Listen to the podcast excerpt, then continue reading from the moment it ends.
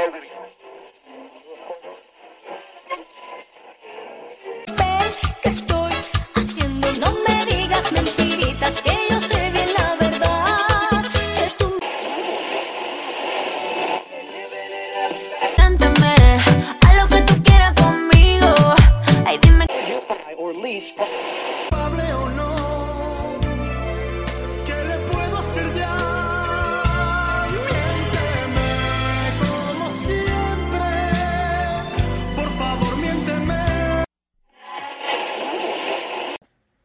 Estas canciones más falsas que las mentiras de tu ex. Simón. ¿Qué es? Hasta yo me lo creo. Empezamos. Hola, ¿qué tal? Un cordial saludo para todos y bienvenidos a una nueva edición de ¿Qué es? Hasta yo me lo creí. Deportes 2. Les saluda Francisco Díaz. Vanessa Ceballos. y Daniela Solís. Chicos, ¿ustedes saben cuántas veces han dado por muerto a Diego Armando Maradona? El exfutbolista argentino Diego Armando Maradona, fallecido a sus 60 años, fue blanco de numerosas fake news a lo largo de su vida. Supuestas muertes, audios apócrifos, videos virales y rumores de enfermedades nunca confirmadas le acompañaron hasta sus últimos días. Hoy vamos a recordar una de tantas veces que las fake news jugaron en contra de él. Exactamente, Dani. Y es por eso que es muy importante leer o compartir noticias de fuentes confiables, no dejarnos llevar por la emoción del momento, ya que en este caso lo que habría empezado como una broma se convirtió en pocos minutos en una bomba a punto de explotar para los medios de comunicación. Fue luego del partido que la selección argentina disputó contra Nigeria en el Mundial de Rusia 2018 en donde las redes sociales se inundaron de audios en los que se daban por muerto al astro del fútbol, Diego Armando Maradona. Terrible, Panchito y Dani. Esa falsa noticia en ese momento era difícil de chequear porque el astro del fútbol se encontraba en un avión cuando fue difundida.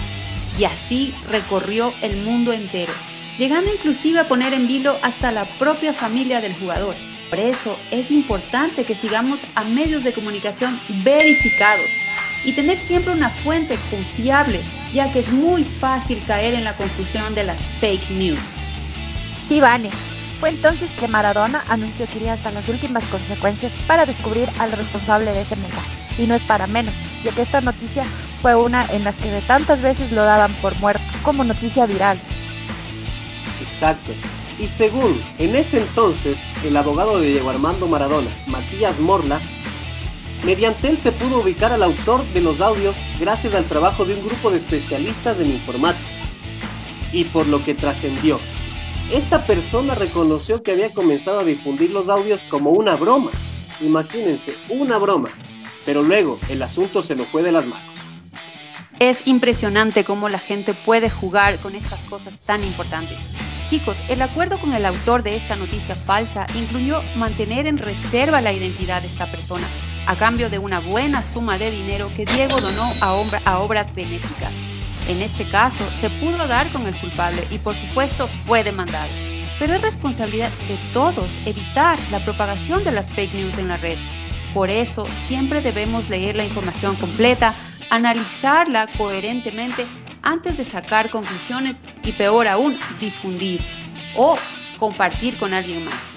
Recuerden, en este podcast siempre les recomendamos no reenviar, no difundir información que no haya sido valorada críticamente. Un abrazo de mi parte, Dani Panchito. Y quédense escuchando, que es Hasta yo me la creí. A continuación, la farándula.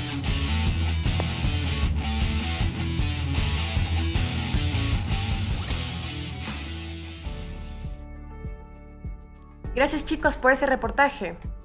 Hola, hola a todos, bienvenidos a esta nueva edición. Les saluda Solange Suero. Hoy les contaré sobre la entrevista que causó tanta polémica que llegó al punto donde las personas debían elegir al team ex duquesa Meghan Markle o team familia real. Tras la entrevista que se dio el 7 de marzo de 2021 dentro del canal oficial de Oprah Winfrey Show, se tocaron temas impactantes y uno de ellos fue la intervención de Twitter, donde se hicieron tendencia los hashtags Oprah Meghan Harry y Meghan Markle Elias. Aquí se disputó entre si la pareja de la familia real tuvo motivos de intereses personales y mentiras acerca de los hechos mencionados, o si estaban expresándose con toda la sinceridad, sacando las verdades de aquella familia. Tocaron temas como el control que se tenía sobre Meghan, la imagen negativa que tenían de ella como Mexet, la carta entre su padre y ella del cual clarificaba ciertos asuntos personales que fue difundida al público y solo anunciando aspectos negativos. También se trató acerca del control y el convenio de los medios que tenía con el instituto, su depresión que conllevó a pedir ayuda, pero que todos se negaban, cuestiones de seguridad hacia su familia y temas de racismo hacia su hijo que ni siquiera había nacido. Dentro de todas estas acusaciones que algunos medios digitales publicaron, el presentador británico Piers Morgan, quien ha criticado a Meghan varias veces en el pasado, tuiteó, Esta entrevista es una traición absolutamente vergonzosa a la reina y la familia real. Esperaba todas estas viles y destructivas tonterías egoístas de Meghan Markle, pero que Harry deje que ella acabe con su familia y la monarquía de esta manera es vergonzoso.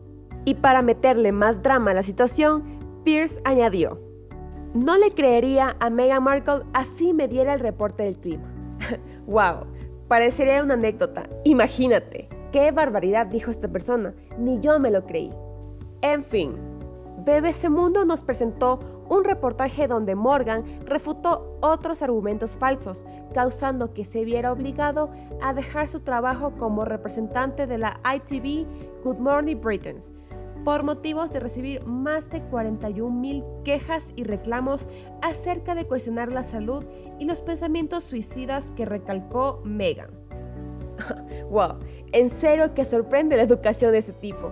Y bueno, como dice el dicho, el que por malos caminos anda, malos abrojos hayan.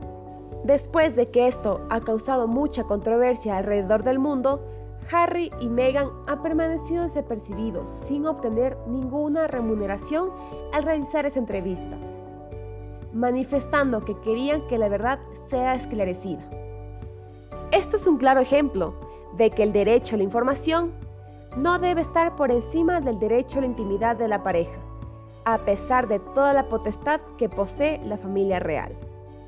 Espero que les haya gustado estas noticias que acabamos de contarles. Gracias por escucharnos. Y esto fue todo por hoy. Y recuerden, una verdad a medias es una mentira verdadera. Hasta la próxima.